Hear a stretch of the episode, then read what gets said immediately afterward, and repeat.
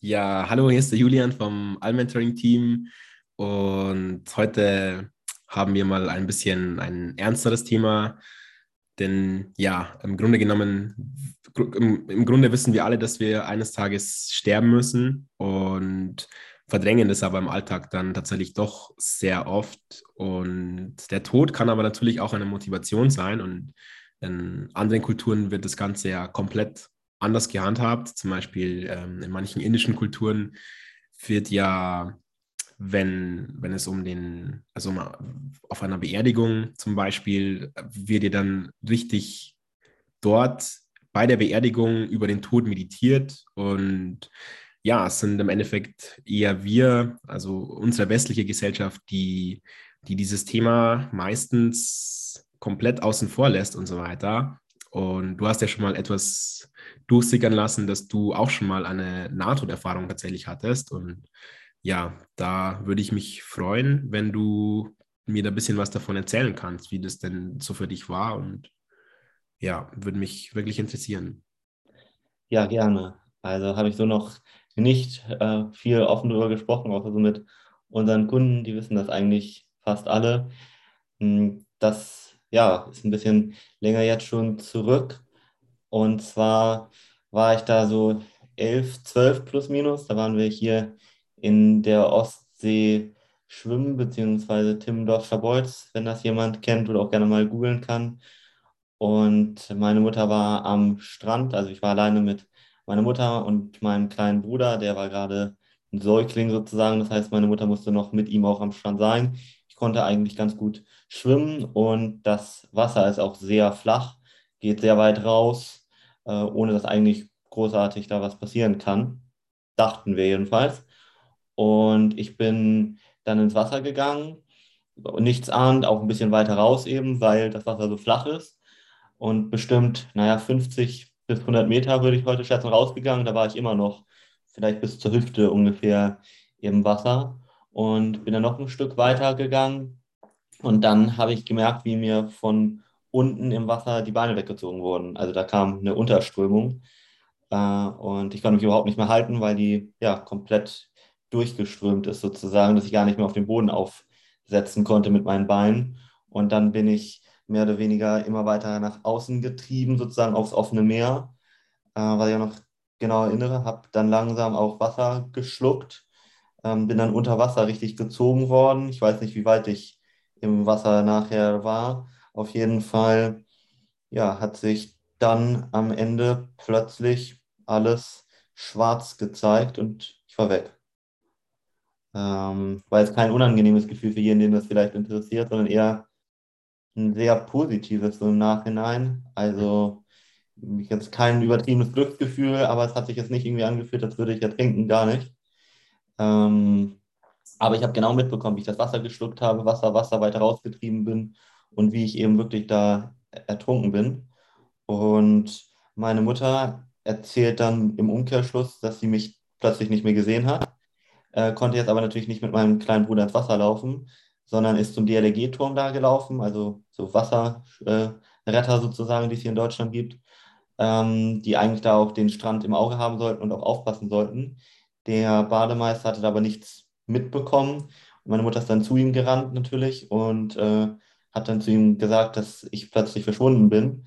Und er hat dann nur so halb anteilnahmslos irgendwie gesagt, ja, ich sehe ihn auch nicht, hat irgendwie nochmal durch sein Fernglas geguckt und gesagt, ja, der ist schon weg. Und äh, daraufhin ist meine Mutter dann völlig eskaliert, in Anführungszeichen.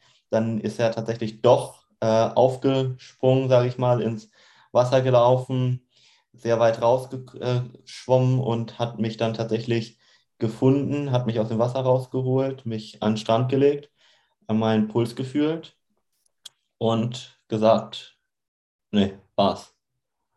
Ja, und äh, meine Mutter ist äh, völlig weinend, glaube ich, zusammengebrochen und das hat eine Hamburger Kinderärztin nur aus Zufall, wie auch immer, vielleicht glaubt man ja auch ans Schicksal, äh, mitbekommen und ist hingerannt und hat ähm, mir Mund-zu-Mund-Beatmung gegeben hat, mich wiederbelebt. Äh, das äh, erinnere ich auch noch gar nicht so richtig. Ich erinnere erst, wie ich dann in so einer silbernen Aludecke wieder aufwache, ein Hubschrauber über mir kreist und ich dann ins Krankenhaus gebracht wurde, mich eigentlich nur pausenlos übergeben habe und dann die nächsten Wochen, weil ich auch so viel Wasser in der Lunge hatte, im Rollstuhl nur sitzen durfte. Die Nächte waren immer so, jede halbe Stunde kam jemand, äh, um durch meine Fingerkuppe den Sauerstoffgehalt im Blut zu messen, ähm, weil das eben in den Anfangstagen noch extrem kritisch aussah. Und ja.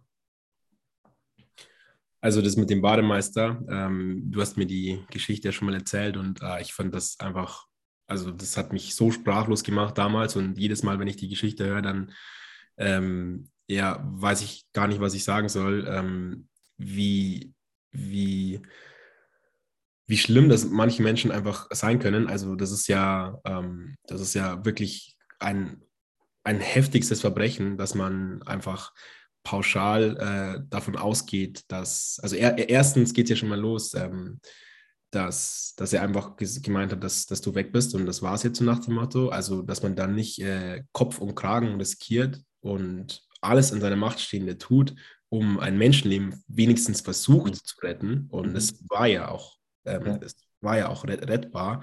Und ähm, dann auch, dass, dass er dann nicht mal versucht hat, ähm, mit der Mund-zu-Mund-Beatmung eben dann ja die Reanimation einzuleiten. Unglaublich, unglaublich schlimm. Mhm.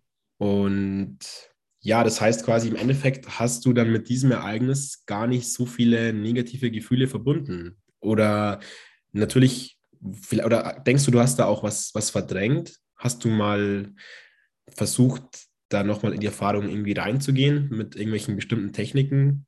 Ja, äh, habe ich. Also ich erinnere mich auch an so ziemlich alles. Äh, unangenehm wurde es erst, als ich wieder aufgewacht bin. Ähm, weil dann ging es wirklich so um Leben oder Tod, so richtig dieser, dieser Kampf. Und äh, ich weiß nicht, ob jemand das schon jemals gehabt hat, aber dieses Gefühl, Wasser in den Lungen zu haben, äh, das ist, ich kann das gar nicht in Worte fassen, nicht ansatzweise. Also das war wirklich somit das äh, Schlimmste. Alles davor, das in Anführungszeichen Sterben, weil mein Puls war ja weg, bis dahin war komplett positiv. Und das erinnere ich auch jeden einzelnen Moment, bis es dann halt schwarz wurde und er mich dann aus dem Wasser geholt hat. Ne? Ja. Also und bis dahin war nicht ein äh, wirklich negatives Gefühl. Ich hatte auch keine wirkliche Angst irgendwie, was man vielleicht glaubt. Also ich denke, da werden so viele Glückshormone, Adrenalin, was auch immer, Dopamin, was auch immer ausgeschüttet worden sein, dass ich wahrscheinlich deshalb das überhaupt nicht gespürt habe, weder das Gefühl zu ertrinken, noch das Gefühl, äh, ja, gerade zu sterben, beziehungsweise irgendwie Schmerzen zu haben. Ähm, ja, also das, da kann ich nichts äh, wirklich in Anführungszeichen Negatives drüber sagen, so komisch sich das vielleicht jetzt anhört, aber das war eher fast schon schön zu sterben. Ich habe das mal gehört, dass wenn man sich im Sterbeprozess befindet und dann damit ja sozusagen im Reinen ist, also das ist ja auch ähm, natürlich ein, ein extrem starker Widerstand, der da in einem ähm, aufkommt, weil wir Menschen ja natürlich leben möchten. Das ist ja im Endeffekt das einzige, das einzige Ziel von uns Menschen evolutionär gesehen. Mhm. Und wenn man aber dann damit d'accord ist, wenn man damit einverstanden ist, dass man jetzt geht, dass es dann tatsächlich einfach dadurch, dass dieser Widerstand abgebaut wird, dass man dann tatsächlich eben ja froh ist, äh, dass man das jetzt einfach alles loslösen kann. Mhm. Und ähm, ja, für mich hört es sich jetzt ein bisschen so an, als wärst du da eben auch schon in, so weit gewesen in diesem Prozess. Mhm. Und ich finde es aber sehr spannend, dass da dann trotzdem nochmal eine Diskrepanz eben dann dazwischen ist, also zwischen, zwischen dem Sterbeprozess, beziehungsweise wenn der Puls eigentlich schon weg ist, bis man aber dann wirklich komplett, komplett stirbt, ohne dass man ja nochmal wieder wiederbelebt werden kann. Mhm. Mhm. Und denkst du im Alltag an den Tod, also auch im positiven Sinne, beziehungsweise durch eine positive Konnotierung? Ja, im weitesten Sinne, wenn du das darunter verstehst, was ich jetzt mal ein bisschen erzähle, dann Ja, also ich äh, bin mir meiner grundsätzlichen Vergänglichkeit, sage ich mal, also ne, dass wir alle sterben, bewusst mhm. und versuche alles darauf auszurichten, ohne Zwang jetzt, weil das ist auch nicht gesund, so mhm. gesund wie möglich zu bleiben. Und das treibt mich sehr an. Ähm, ich habe eigentlich den ganz starken Wunsch in mir, dass ich so lange gesund bleibe, bis vielleicht die Menschen in der Lage sind, das entweder noch ein bisschen zu verlängern. Vielleicht finden wir in irgendwann in ein paar Jahrzehnten, Jahrhunderten plötzlich doch, auch wenn die Wahrscheinlichkeit nicht ganz hoch ist, irgendeine Möglichkeit, in Anführungszeichen unsterblich zu sein. Ob äh, wir das jetzt in unserem, in Anführungszeichen, menschlichen Körper sind oder, das klingt jetzt vielleicht ein bisschen makaber, aber uns in eine Art äh, künstliche Intelligenz in Form von einer, eines Roboters sozusagen unser Gehirn ähm, transplantieren oder irgendwie rüber tra transformieren sozusagen, äh, ist mir ein bisschen egal, aber das versuche ich schon. Also ich versuche mir so wenig Stress wie möglich zum Beispiel auch zu machen mm, und auch alle negativen Gefühle vor allem nicht wegzudrücken oder zu unterdrücken. Das funktioniert nicht. Ne? Da sage ich ja immer, es ist wie ein Wasserball. Wenn du versuchst, ein negatives Gefühl zu unterdrücken, dann versuchst du gerade einen Wasserball unter eine Wasseroberfläche zu drücken. Das hm, führt zu nichts außer Widerstand, dass das Gefühl noch mehr gegendrückt sozusagen.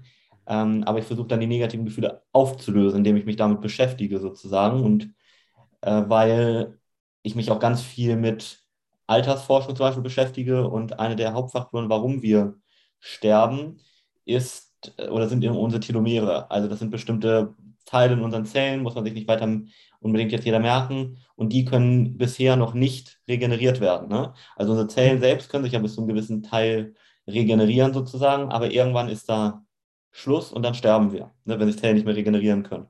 Und ähm, wenn wir es schaffen, diese Telomere sozusagen irgendwie zu verlängern, beziehungsweise nicht, dass sie sich abbauen, denn umso kürzer diese Telomere werden, umso äh, weniger können sich unsere Zellen regenerieren und umso weniger Zeit haben wir noch zu leben. Ähm, wenn wir das äh, ja, schaffen, unsere Telomere so lange wie möglich gesund zu halten oder irgendwann sogar vielleicht zu verlängern, äh, dann haben wir gewonnen. Und die, nichts verkürzt die Telomere mehr als zum Beispiel Stress oder negative Gefühle. Ähm, nur als Beispiel. Äh, genauso aber, das muss ich jetzt nicht jedem wahrscheinlich erzählen, aber ist klar, gesunde Ernährung, äh, gesunder Lebensstil. Also mh, viele versuchen das irgendwie so zu verdrängen und zu sagen, ja, mir geht es doch ganz gut oder so. Ähm, aber das, das versuche ich mir nicht irgendwie schön zu reden oder so, sondern ich versuche mir wirklich ganz konkret zu überlegen, ganz ehrlich zu mir zu sein, hey, lebst du gerade wirklich gesund? Sorgst du gerade wirklich dafür, dass du so alt wie möglich wirst und so gesund alt wie möglich wirst? Und äh, das treibt mich sehr an. Ja. Und da setze ich wirklich an, an alles, ne, dass man da auf die richtigen Nahrungsmittel achtet, die uns gesund halten. Äh, auf der einen Seite ganz vereinfacht gesagt, aber auch auf der anderen Seite, dass man sich jetzt auch mal Dinge gönnt, sozusagen, die man gerne isst, sich nicht chronisch alles verbietet, weil das löst wieder Stress aus.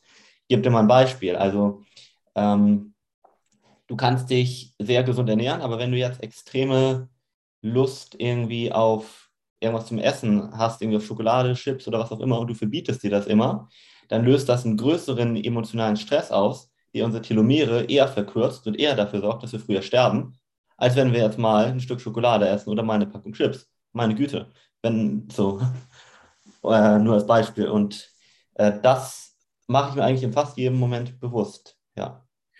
Total spannend. Das bedeutet, man sollte in jedem Fall einen Mittelweg finden mhm. und es gibt einfach nicht dieses, dieses Schwarz und Weiß. Und ich denke, man sollte auch sehr viel mit, mit ähm, Attribution arbeiten mhm. und eben dann so diese, diese Einstellung zu kultivieren. Okay, ich ähm, möchte jetzt nicht die, die Pommes mit Mayo essen, weil, weil, sie, weil ich einfach weiß, dass sie ungesund für mich sind und wenn man da dann auch gar keine Lust drauf hat, dann ist es ja auch kein Verzicht. Also mhm. wahrscheinlich muss man irgendwie hinterfragen, okay, warum habe ich jetzt das Gefühl, verzichten zu müssen? Oder ja, ist es vielleicht gar kein Verzicht und mhm. es fühlt sich nur so an, weil ich einen falschen, also eine, einen, einen romantisierten Blick zum Beispiel auf die Pommes habe und auf, und auf die Mayonnaise, die ja, ja 600 Kalorien hat auf 100 Milliliter. und das kann man ja auch verändern. Also jeder, der da irgendwie sagt, ich muss dann auf irgendwas verzichten oder so, der hat nicht böse gemeint, äh, unser Gehirn noch nicht verstanden oder wie neurologisch sozusagen unser Gehirn funktioniert. Äh, ganz einfache Frage, die man sich mal stellen kann. Hat denn jeder Lust auf, keine Ahnung, nehmen wir das Beispiel mit den Pommes. Nein, es gibt genauso Menschen, die haben keine Lust, Pommes zu essen. Die essen die auch gar nicht gerne, nur als Beispiel. Ja, stimmt. Und die haben das einfach nur anders gelernt. Da ist einfach nur eine andere Information ganz nüchtern auf unserer Nervenbahn verankert. Punkt. So, bei dem einen ist halt verankert, hey, ich mag Pommes, beim anderen, ich mag sie nicht. Und auch ganz logisch, das können wir verändern. Wir können umlernen. Und wir können äh, das auch sehr schnell. Der Begriff oder was dahinter steckt, ist das Phänomen der Neuroplastizität. Unser Gehirn kann es von einer Sekunde auf die andere umprogrammieren. Klar, das kriegt jetzt der Laie nicht unbedingt hin, aber dafür gibt es ja Leute wie uns, die einem, da, die einem dabei helfen. So, mhm. und ähm, da ist es ja einfach so, da bringe ich immer das Beispiel mit den Traumata. So, also nimm das Kind, was grundsätzlich keine Angst erstmal vor einer Herdplatte hat. Gar nicht. Da ist auf der Nervenbahn gespeichert, hey, keine Angst vor der Herdplatte. Vielleicht weiß ich nicht mehr, was eine Herdplatte ist. So, und dann ist die Herdplatte heiß, dann fährst du es da drauf und sofort wird auf der Nervenbahn gespeichert, hey, Herdplatte heiß, Gefahr. In einer Sekunde ist das umprogrammiert auf dem, auf dem Gehirn oder im Gehirn. Das ist einfach Neuroplastizität. Und so wie vorher das keine Gefahr war, ist es in einer Sekunde zu einer Gefahr geworden. Und das kann ich auch in Anführungszeichen wieder rückgängig machen beziehungsweise das kann ich auch auf mein Essen übertragen. Also so wie der eine halt keinen Appetit auf Pommes hat, wenn du das nochmal das Beispiel nimmst, und ich schon, so kannst du mit der richtigen Mentaltechnik, ganz vereinfacht gesagt, deine Nervenbahn umprogrammieren, dass du auch keinen Appetit mehr auf Pommes hast. Und dann wirst du auch keinen Verzicht mehr empfinden. Du hast nicht das Gefühl, irgendwie dich einschränken zu müssen, weil für dich ist es normal, dass du Pommes gar nicht magst. Ganz tolles Gefühl. Und ähm, ne, wobei ich Pommes jetzt auch gar nicht so als das äh, schlimmste Lebensmittel auf der Welt verteufeln würde. Da würde ich, Welches dann? Also Pommes per se sind ja gar nicht so schlimm, wenn äh, das Schlimme ist meistens das Öl, in dem es gebacken, frittiert wird. Das sind meistens Sonnenblumenöl, Rapsöl oder irgendwas anderes noch und das ist schädlich. Wenn du das jetzt aber in anderen, ja, entweder im Ofen als Beispiel oder mit G-Butter, das äh, zum Beispiel nehmen würdest, dann hättest du da zwar ein paar Kalorien vielleicht, darauf solltest du achten, aber kein per se schädliches Lebensmittel, sondern ein recht gesundes. Ja. Ähm, Pommes, nur als Beispiel, haben pro 100 Gramm mehr Vitamin C als eine Zitrone. Ehrlich? Ja. Spannend, spannend. Ja, ich, ich weiß nicht, warum jetzt Pommes gerade so äh, als Prototyp für Fast Food hochgekommen sind. Ich, ich denke, ich habe halt schon so diese, also nicht, nicht die die Ofenkartoffeln, die man zu Hause selber herschneidet und dann ähm, selber ja im, im, Ofen eben dann ähm, ja kross werden lässt, sondern eben eher diese Kiosk-Pommes mit, mit utopischen Mengen an Soßen. ja, die Soßen natürlich und das Fett, ne? Das ist auch häufig Transfett, dann müssen wir nicht über die Gesundheit sprechen und äh, da musst du auch einfach nochmal die Wahrheit aussprechen. 99 Prozent wahrscheinlich der Pommes, die du so kaufst, kannst du immer darauf achten, sind in Sonnenblumenöl oder Rapsöl oder sowas gebacken mhm. und dann sind sie schon schädlich. Und dann kannst du schon sagen, zu 99 Prozent sind Pommes schädlich. Aber aus diesen Gründen, weil sie das falsche Öl zum Beispiel verwenden oder die Soßen oder sowas in die Richtung. Also nicht die Lebensmittel einfach ähm, ja, pauschalisieren, sondern einfach ja bisschen spezifischer an die Dinge rangehen und ähm, hinterfragen, okay, warum sind sie jetzt ungesund und was genau macht jetzt das Lebensmittel ungesund? Richtig. Und dauert so eine Umprogrammierung, du hast jetzt gerade von äh, neurolinguistischem Programmieren gesprochen, ist so eine Umprogrammierung ein längerer Prozess oder wie kann man sich das vorstellen für, für jemanden, der jetzt von sowas zum ersten Mal hört? Nee, das funktioniert mit der richtigen Technik auch auf Knopfdruck das ist, wenn du die richtige Technik hast, ist es wie ein positives Trauma dir zu setzen. Das Kind, musst du dir auch mal vor Augen führen, fässt ja jetzt nicht fünfmal auf die Herdplatte, bis es das gelernt hat. Einmal heiß, gelernt. Mhm. Und äh, da gibt es Techniken, die das genauso auf Knopfdruck können und machen. Es äh, gibt natürlich auch andere Techniken, die entweder gar nicht funktionieren oder äh, sehr langwierig sind. Aber wenn du die richtigen sozusagen benutzt, dann sollten die direkt auf Knopfdruck funktionieren und du solltest direkt auch im Anschluss das merken, den Unterschied. Ja. Hört sich sehr vielversprechend an. Das bedeutet, man kann das ja dann auch noch ähm, ja, generalisieren auf zum Beispiel Substanzen wie Nikotin Richtig. oder Alkohol, also wovon Richtig. ja sehr, sehr viele Menschen abhängig Richtig. sind, bewusst ja. oder unbewusst. Ja. Ja, da haben wir viele Kunden. Also ähm, mittlerweile haben wir, äh, also angefangen habe ich übrigens mit dem Ganzen wegen Panikattacken, muss ich sagen, äh, mhm. was sehr gut funktioniert hat. Ähm, also nur mal, dass man das auch weiß. Aber dann habe ich das aufs Essen übertragen, bei Heißhunger, bei bestimmten Lebensmitteln, äh, Schokolade, was auch immer. Und mittlerweile hatten wir halt schon sehr, sehr viele Kunden, die auch noch ganz andere Wünsche hatten, wo ich das dann einfach mal mitgemacht habe, weil in, von der Theorie her muss das auch woanders möglich sein. Ja. Und ja, wir hatten jetzt schon viele Kunden, wo du gerade das angesprochen hast, mit Alkohol im Besonderen, ähm, auch mit Wein oder so, eben so als Klassiker. Äh, andere, vielleicht nochmal eine ganz andere Richtung, äh, Cannabis oder andere Drogen, äh, Speed oder sowas hatten wir auch mittlerweile. Mhm. Mm, also sowas funktioniert auch nur als Beispiel. Ähm, ja, also man kann fast alles, sage ich mal, umprogrammieren. Ne? Betonung liegt auf fast. Also es gibt so ein paar Dinge natürlich, die kannst du nicht umprogrammieren, die sind einfach, also könntest du wahrscheinlich in der Theorie schon, aber es ist nicht, äh, nicht mit so einfachen Techniken und ist nicht so sinnvoll. Beispiel dein Herzschlag oder so. Ne?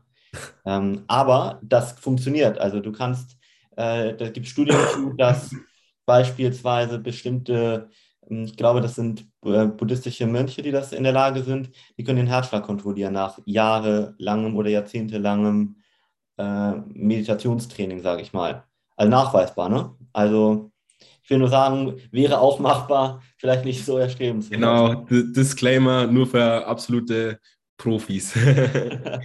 also ich wollte nur sagen, unser Gehirn ist immer in der Lage, eigentlich alles umzuprogrammieren, weil es einfach da gespeichert ist. Also bloß manche Sachen sind eben so Urinstinkte oder einfach Überlebensmechanismen, die ich mir vielleicht einfach nicht abtrainieren würde. Ne? Also das ist auch so bei Ängsten zum Beispiel so, ja, du kannst dir abtrainieren, dass du vor allem, sage ich mal, Angst hast in, in der Theorie. Mhm. Aber wie sinnvoll ist das? Du willst ja auch Gefahren einschätzen können.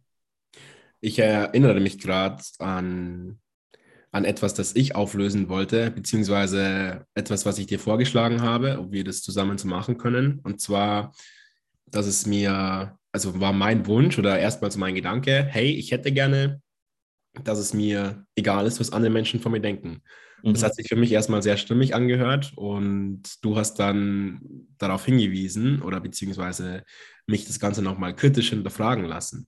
Zum Beispiel gibt es einfach Themen, mit denen man jetzt nicht unbedingt mit seinen Eltern sprechen muss und du hast mich eben dann gefragt, ähm, ja, möchtest du das denn wirklich? Bist du dir da wirklich ganz sicher, dass es dir komplett, e-, dass dass du möchtest, dass es dir komplett egal ist, was andere Menschen von dir denken?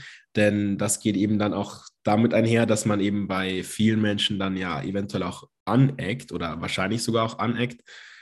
Und da muss man wahrscheinlich auch sehr aufpassen und sozusagen das Ganze sehr präzisieren ja, deswegen auch meine Erfahrung, dass man da auf jeden Fall mit jemandem zusammenarbeitet, der eben nicht zu allem Ja und Amen sagt, sondern einfach, dass da kritisch hinterfragt wird. Das ist korrekt. Ja. ja, ich finde es auch wichtig, dass man da ein anderes Mindset zu negativen Gefühlen bekommt. Negative Gefühle sind meistens, ja, es gibt, wenn sie zu stark sind, sollte man mal da näher hingucken. Aber grundsätzlich sind negative Gefühle ganz, ganz, ganz wichtig für uns. Mhm. Ähm, das hat schon Diogenes gesagt, ne? für jeden, der das vielleicht nicht weiß, altgriechischer Philosoph unter anderem, äh, wer sehr in der Materie ist, der, von dem kommt der Dualismus zum Beispiel.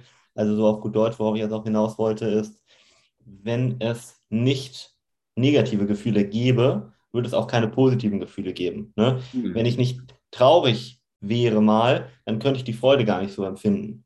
Ja. So, also, ne, das ist ja ganz logisch. Dann wäre alles mehr oder weniger neutral. Das macht ja gar keine Freude mehr, muss man sagen. Und das wäre ja auch so zum Beispiel, was du gerade gesagt hast, mit dem Punkt, dass mir egal ist, was andere von mir denken. Dann würde ich mich gar nicht mehr so darüber freuen, wenn mir andere, wenn mir andere ein Kompliment oder was auch immer machen. Richtig, stimmt, stimmt. Und das ja. sind so schöne Momente. Ähm, es ist bloß eben wichtig, dass man an diesen negativen Gefühlen in Anführungszeichen nicht zerbricht, sondern da einen Umgang mit lernt. Und wenn sie zu doll sind, dass man dann mal guckt, was steckt dahinter und vielleicht das auflöst. Also häufig bei dem, was du jetzt gerade ge gesagt hast, nur als Beispiel, ist vielleicht irgendwelche Selbstzweifel dahinter, die überhaupt nicht schlimm sind, die vielleicht aus der Kindheit kommen, ähm, die man einfach mal dann auflösen kann und plötzlich merkt man, okay, jetzt, wenn ich die aufgelöst habe, diese Selbstzweifel, dann kann mir auch mal jemand was Negatives sagen und ich gucke ihn an und denke, meine Güte, was redet der eigentlich Albernes und lächle darüber und gehe weiter. Das tangiert mich gar nicht mehr. Ja. In dem Moment aber, wenn mich jemand kritisiert und ich fühle mich dadurch auch negativ, muss man sich immer mal fragen, warum nehme ich das gerade ernst? Denn nur du selbst machst dir deine Gefühle, nicht der andere. Du nimmst das ja entweder an oder nicht. Wenn du ganz tief im Innersten davon überzeugt wärst, du bist der geilste Typ auf der Welt, dann würde dich das gar nicht anfichten. Warum fichte ich das an? Ja, genau so ist es. Und ich denke, oder es ist besser gesagt, dass es, es ist offensichtlich, dass auch sehr, sehr viel Wachstumspotenzial verloren geht. Zum Beispiel, wenn man jetzt bei dem, bei dem Thema bleibt, von wegen, mir ist es egal, was andere Menschen von mir denken. Wenn ich jetzt zum Beispiel auf der Straße jemanden sehe, der mir sehr gut gefällt, äh, egal ob eine Mann, äh, ein Mann oder eine Frau, und ich möchte zu der Person hingehen und ähm, sie zum Beispiel auf einen Kaffee einladen oder sonst was, dann, also wenn es mir jetzt egal wäre, was die Person von mir denkt, dann würde ich da einfach hingehen und es einfach machen. Okay, ja, alles klar, schön und gut. Aber wenn es mir wichtig ist, was die Person von mir denkt, dann ist es ja eine, eine Challenge. Dann ist es ja eine kleine Herausforderung, äh, der ich mich stelle, die ich meistern möchte. Und dadurch, das, das löst ja eben auch dann wieder schöne Gefühle aus. Ganz egal, ähm, ob ich jetzt feststelle, okay, ähm, ich habe jetzt einen Korb bekommen, aber ich lebe immer noch. Das, das ist ja schon mal ein schönes Gefühl. Und ähm, noch schöner ist natürlich das Gefühl, wenn es dann auch wirklich ähm, geklappt hat und wenn die Person dann auch wirklich Ja sagt. Und da denke ich, geht eben dann ganz viel Wachstumspotenzial verloren, wenn man dann eben ja vielleicht gar nicht mehr so das Bedürfnis hat, eben in die Exposition zu gehen und einfach wirklich diese diese Erfahrung zu machen. Und mhm. im Endeffekt ist es ja auch so, dass negative Gefühle bzw. negative Situationen ja oft auch unglaublich viel Wachstumspotenzial haben. Mhm. Ja. Und dass man eben genau an solchen Erfahrungen einfach wächst und auch irgendwo ein Stück weit merkt und realisiert, was einem auch wirklich wichtig ist im Leben. Richtig. Ja. Und deswegen finde ich es auch ganz wichtig, dass man jetzt nicht sagt, okay, ich möchte zum Beispiel ähm, hey, äh, Benedikt, kannst du bitte alle meine negativen Gefühle aus, auf, auflösen, sondern ja, es, es gibt Themen, die, also ich denke, fast jeder Mensch hat irgendwo so seine Themen, die immer wieder kommen, so, so Dauerbrenner sozusagen, als die dann immer wieder mit, mit negativen Gefühlen oder auch mit Selbstzweifeln irgendwo verbunden sind. Da denke ich, ist es auf jeden Fall wichtig, das aufzulösen, wenn es mhm. dann eben einfach um, um unnötigen Ballast aus der Vergangenheit geht, ganz, ganz klar. Aber alles, was darüber hinausgeht, also was jetzt dann ähm, zum Beispiel dann über eine Angsterkrankung ähm, hinausgeht, ja, da ist es eben dann schon so, dass man eigentlich eher so ein Mindset kultivieren würde, äh, so, sollte, okay, ähm, ich stelle mich jetzt der Herausforderung einfach, ähm, weil das Leben auch Bock macht, wenn ich mich, mhm. wenn ich mich challenge. Ja, ja, richtig. Richtig. Und das weißt du ja auch selber schon, das muss man sich auch immer mal vor Augen führen. Äh, jeder weiß wahrscheinlich, was eine Komfortzone ist. Also dieser Bereich, wo du dich jetzt komplett gut fühlst. Ne? Und in diesem Bereich hast du jetzt gerade Macht. So. Ja. Und sobald du diese Komfortzone verlässt, also diese neg sobald negative Gefühle auftauchen, hast du keine Macht mehr. So. Und äh, der, der Preis, den du im Grunde genommen trägst, solange du dich den negativen Gefühlen nicht stellst und mal deine Komfortzone verlässt, ist, dass du dich an deiner eigenen Macht immer einschränkst. Beziehungsweise du nimmst dir selber eine extreme Freiheit. Kannst auch umdrehen, wenn du dich jedes Mal diesen negativen Gefühlen stellst, deinen Ängsten daran arbeitest, dann wirst du deine Komfortzone immer vergrößern können. Du wirst immer mächtiger, Und hm. es wird immer weniger Situationen geben, in denen du überfordert bist, beziehungsweise in denen du dich schlecht fühlst. Weil irgendwann ist dein Machtbereich, schrägstrich deine Komfortzone, so groß, dass du auch sagst, was soll jetzt mir bitte noch passieren? Ich habe alles schon erlebt, ich habe alles hm. überstanden, ich habe alles geschafft. Gut. So. Und ganz ernsthaft, was ist das denn für ein geiles Gefühl von Freiheit? Und ja. wer kann das von sich behaupten? Aber da kommst du nur hin, wenn du dich jetzt mal diese negativen Gefühle kurz stellst. Ja, das stimmt. Genau so ist es. Ich meine, es gibt bestimmt die, die kleine selektive Gruppe, die einfach wirklich komplett angstlos ist. Und da denke ich, ist es auch immer spannend, ähm, sich zu verge vergegenwärtigen, dass, dass beides wichtig ist. Also, dass es wichtig, dass, dass beide, beide Menschen, also beide Persönlichkeitseigenschaften beziehungsweise also Charaktere einfach wichtig sind, evolutionär gesehen und sehr, sehr wichtig waren, denn es braucht sowohl die Menschen, die von vornherein gerne Risiken eingehen, denen das überhaupt nichts macht, denn nur dadurch lernt man eben auch dazu und kann eben neue Sachen einfach herausfinden. Und es ist aber auch genauso wichtig und ähm, vielleicht sogar etwas wichtiger, evolutionär gesehen zumindest, dass es auch die Menschen gibt, die eben tendenziell vielleicht eher etwas vorsichtiger und ängstlicher sind denn ja, wenn jeder Mensch einfach nur durch die Wand Risiken eingehen würde, dann wer weiß, ob es uns Menschen dann überhaupt noch geben würde. Mhm. Richtig, ja. ja. Mhm. Wirklich. Mhm. Schönes Schlusswort im Grunde genommen, was du gerade gesetzt hast. Also ich hoffe, wir konnten hier dem einen oder anderen ein paar Impulse zum Denken mit an die Hand geben. Und wenn du jetzt vielleicht auch dich angesprochen fühlst und sagst, hey, da gibt es so die ein oder andere Sache, die mich belastet, sei es auf das Körperliche bezogen, dass du vielleicht gerade unzufrieden bist, ob du ein bisschen zu viel wiegst, vielleicht auch in die andere Richtung mit Heißhunger zu kämpfen hast, Binge-Eating oder eine ganz andere Richtung, dass du dich irgendwie mental nicht so gut fühlst, häufiger mal Selbstzweifel hast, Ängste, was auch immer, dann kannst du dich sehr, sehr gerne mal bei uns hier melden und einfach mal eine kostenlose Beratung buchen, weil wir uns wirklich ja alles bei dir angucken, dass du nicht nur körperlich, sondern auch geistig, mental zur besten Version deiner selbst wirst. Genau so ist es, kann ich nur bestätigen. Also ja, bei mir wurde eben auch alles angeschaut und ich habe jetzt auch schon ein bisschen durchsickern lassen, was so meine Themen auch waren, beziehungsweise was ich für, für Idealvorstellungen hatte von mir selbst. Und ja, es ist einfach ganz wichtig, dass man da einfach hinterfragt, okay, ähm, warum möchtest du das denn? Und möchtest du das denn auch wirklich? Hast du das denn auch wirklich bis zum, zum Ende durchgedacht?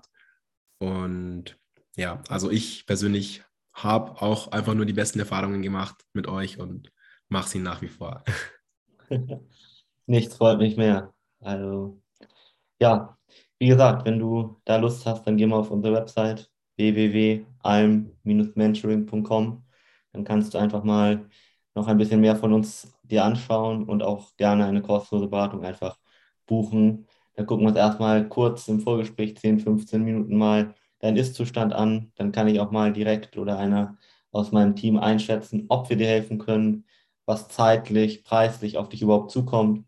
Und wenn sich das so gut für dich anfühlt, dann machen wir mal eine kostenlose Beratung, wo wir uns dann nochmal 60 Minuten Zeit nehmen wo ich mich zum Beispiel mit dir dann zusammensetze, einen ganz detaillierten Plan erstelle und wenn du dann am Ende sagst, boah, das fühlt sich richtig gut an, hört sich richtig gut an, dann würde ich mich richtig freuen, auch dich auf dem Weg hier begleiten zu können, dass du hier ja vielleicht auch mal mit mir dann anderen davon berichtest, was du für Erfolge mit uns hattest.